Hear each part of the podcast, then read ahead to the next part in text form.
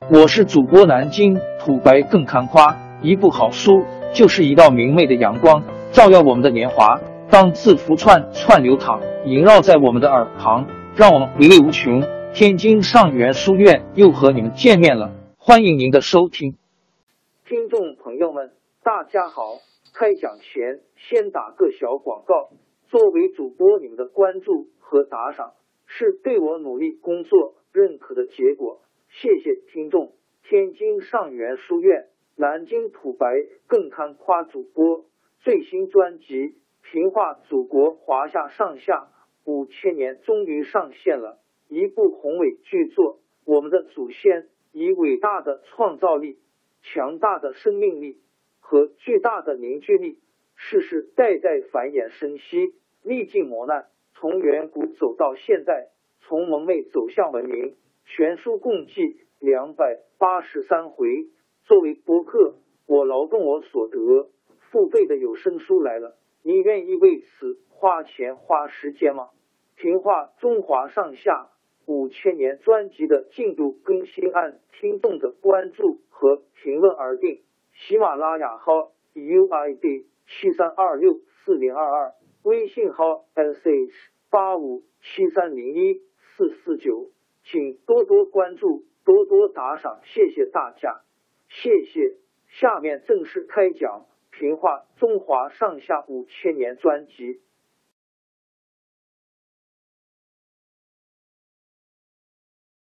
司马光执政后，把宋神宗贬谪的许多大臣都召回朝廷，其中有两个是宋朝著名的文学家苏轼，因 sh。和苏辙 in z h，苏轼兄弟俩是梅州眉山（今四川眉山）人。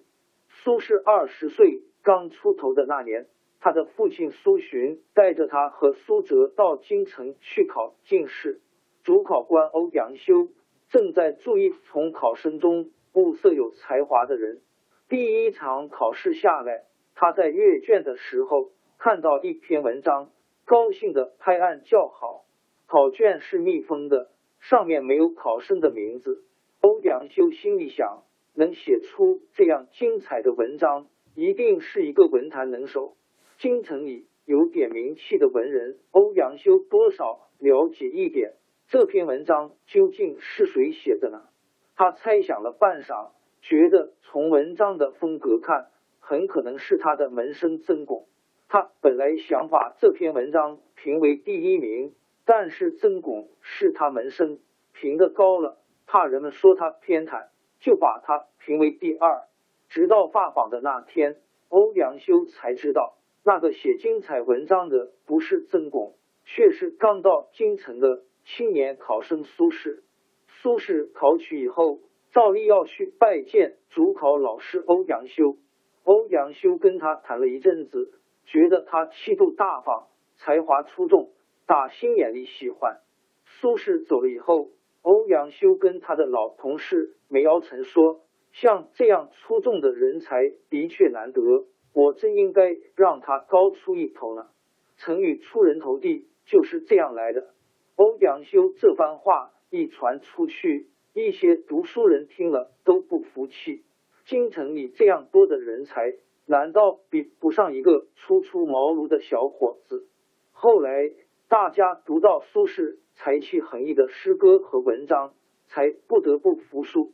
苏轼出了名，他的弟弟十九岁的苏辙也在同年考取了进士。他们的父亲苏洵的高兴进而就不用说了。但是苏洵另外有一番感触，原来苏洵也是个擅长散文的人。他在少年时期没认真读书，到二十七岁那年，看到别人一个个都上进了，才发个狠劲读书。过了一年，考进士没考中，回到家里，一气之下把他过去写的文章一把火烧了，从头学起，果然进步很大。这回他带儿子到了京城，眼看儿子年轻轻的都考中了。怎么不感慨呢？他听说欧阳修是最重视文才的，就把他几年来写的二十多篇文章托人送给欧阳修，请欧阳修指教。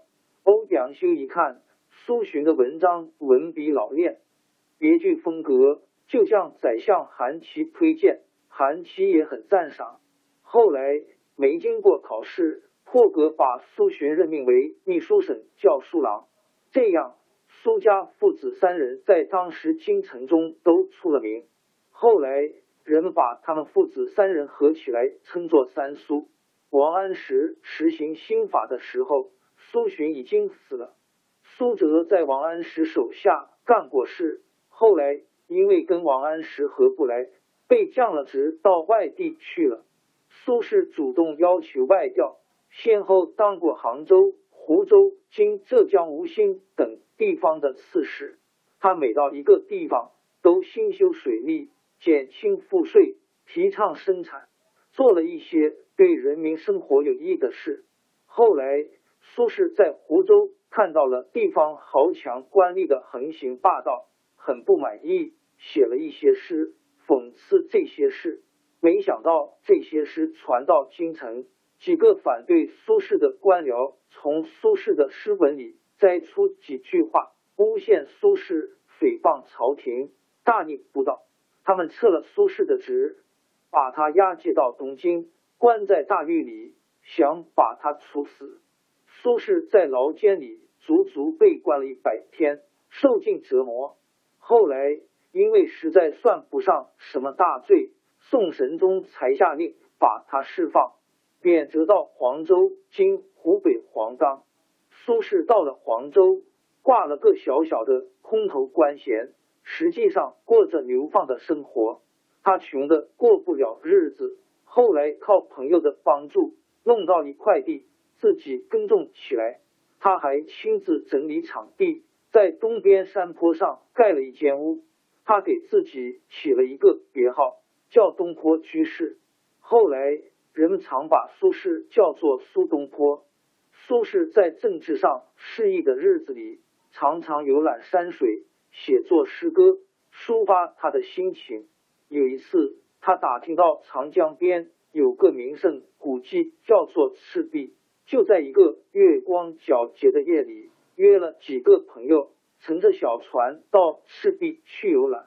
在那里，他想起三国时期曹操和周瑜大战的情景，触景生情，十分感慨。回来以后，写了一篇文章，叫做《赤壁赋》。